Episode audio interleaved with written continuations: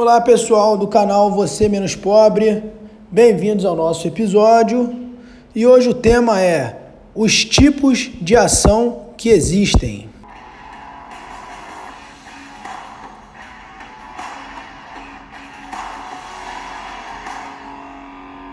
Então, pessoal, é...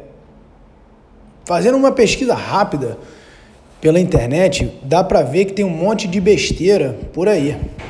Pessoas que explicam o tema mais ou menos, né, que falam algumas bobagens que para o leigo acaba que atrapalha. Então, hoje o episódio tem esse objetivo. É um episódio simples, mas eu espero que dê para todo mundo que está ouvindo entender quais são os tipos de ação que existem aqui no Brasil e no fim do áudio aqui vocês têm que aprender qual tipo de ação que vocês vão focar para ser sócio, certo?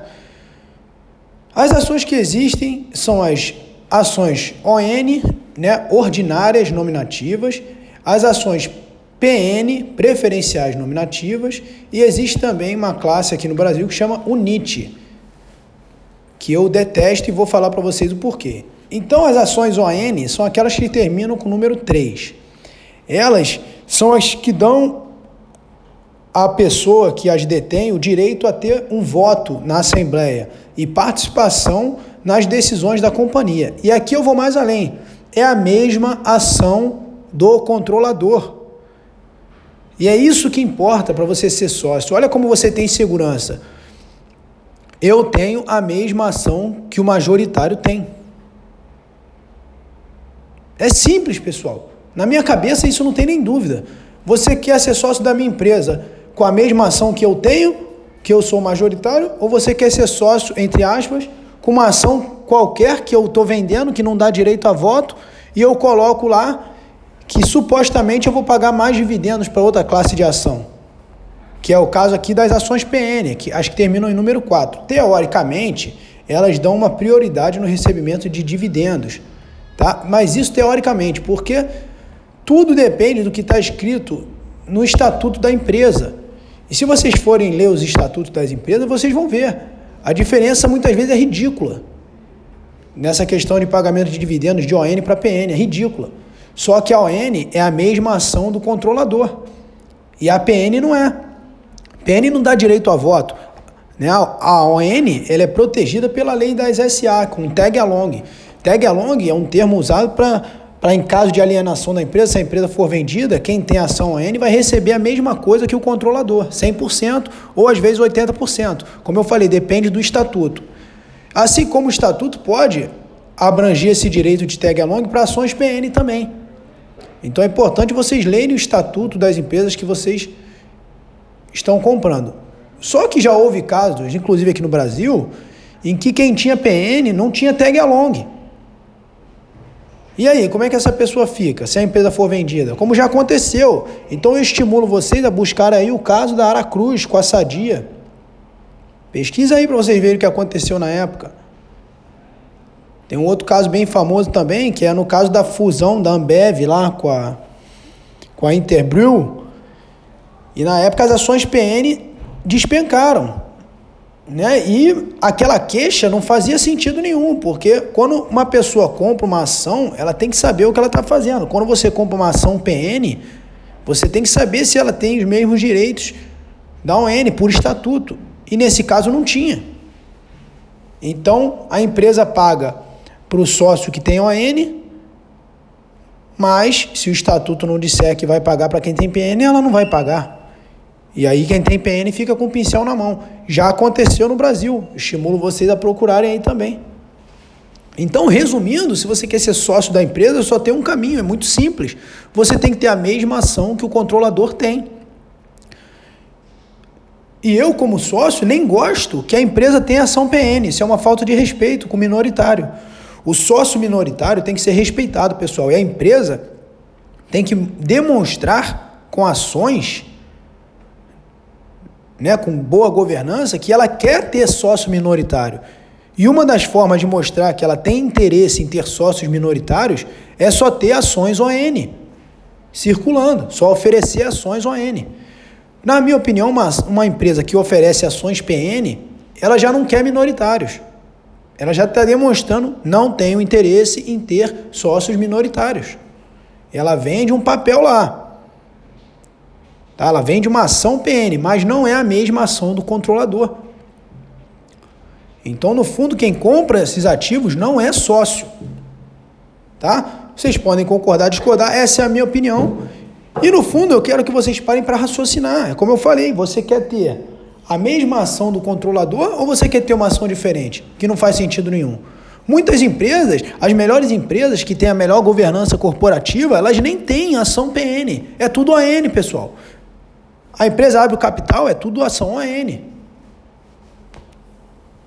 Beleza? Então é o que eu falei. A ON é o que termina com o número 3, a PN geralmente número 4, às vezes número 5. E existe uma classe de ações que chama UNIT, que geralmente é final 11, né? Geralmente é assim. Muitas vezes essa UNIT é o quê? Para você comprar uma ação, quando você compra uma ação UNIT, você leva uma ON e duas PNs. Ou, pior ainda, uma ON e quatro PNs. Tem empresa que é assim, para você ter um ON, você tem que comprar quatro PNs. E para mim também isso é inaceitável, é uma falta de respeito. Então esse tipo de empresa que oferece muito em unit, que o free float, né, que é a quantidade em percentual das ações que estão em circulação, né, que tem um capital aberto realmente da empresa, e a empresa abriu, sei lá, 30% das ações free float estão vendendo, circulando no mercado. Muitas vezes uma empresa ela coloca a circulação das ONs uma quantidade muito pequena e muita PN. Eu, para mim, esse tipo de empresa nem existe. Empresa que oferece o NIT, para mim, não existe. É simples. Eu ignoro. Eu ignoro esse tipo de empresa. Eu finjo que não existe. Para mim é muito simples. A, a empresa oferece ONs com liquidez, tem bastante ON em circulação, é um percentual razoável da empresa que foi disponibilizado aos sócios minoritários, disponibilizado ao mercado de forma geral. Para mim é isso que importa. Se a empresa oferece PN, que é uma enganação, é uma falta de respeito com o sócio minoritário, e se oferece o NIT, que é muito pior, eu finjo que, que não existe. Eu finjo que essa empresa não existe. Eu não sou obrigado a ser sócio de empresa nenhuma. A empresa que me mostra que eu posso ser sócio dela. Então, se ela tem PN demais ou oferece o NIT, para mim essa empresa não existe. Beleza? Existem algumas exceções aí que a gente pode citar os bancos grandes, né? Porque aí são. É, mas é muita ação né? em circulação, tanto ON como PN. Eu não gosto também, mas dá para você pensar em ser sócio dessas ações, dessas empresas, como uma exceção. Mas de forma geral eu não aceito. E finjo que essa empresa não existe. Tem PN, está enganando o, minoritário, não está oferecendo ON com liquidez. Então eu não me interesso. Oferece Unit, eu não me interesso. E acabou. E eu vou procurar o quê? As ações, que me, as empresas que mostram que tem interesse em ter sócios minoritários. E para isso, ela tem que ter ações só ON, e ter bastante liquidez nas ações. É isso, pessoal. De forma geral, é isso.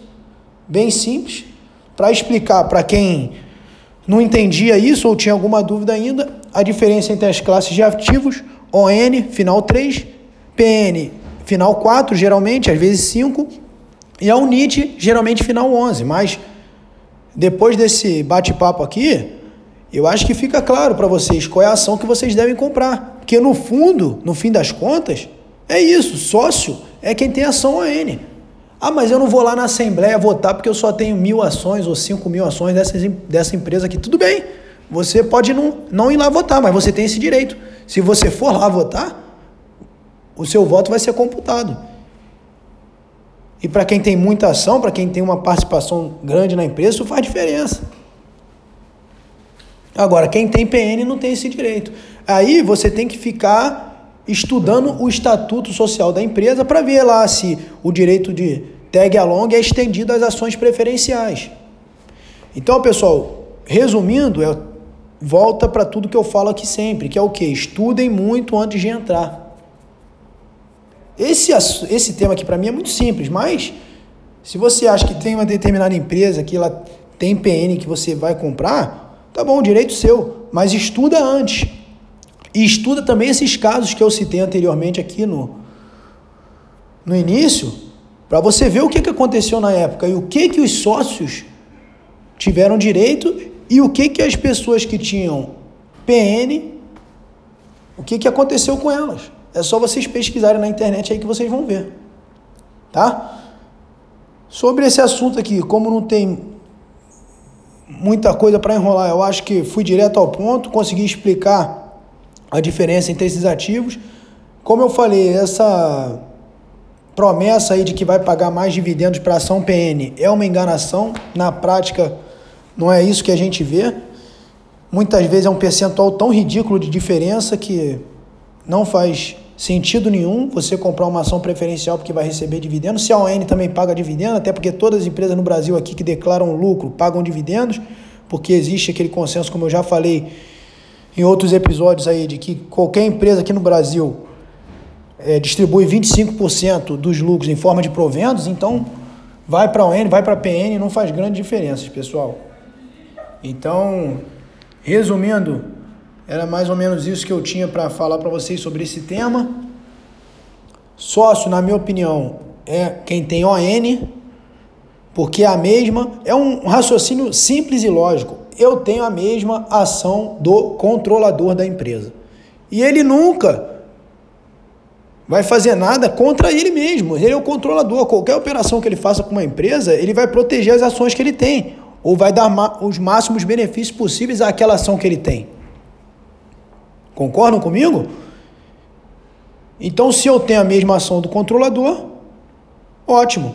Se eu não tenho a mesma ação do controlador, aí você tem que estudar muito, pessoal. Estuda muito para não ser surpreendido aí por uma notícia que vai te desagradar. Certo, pessoal? Era isso no episódio de hoje. Espero que tenha ficado claro, que todo mundo tenha entendido. Qualquer dúvida é só mandar lá no meu Instagram, Milka de Melo. E até o próximo episódio. Até lá!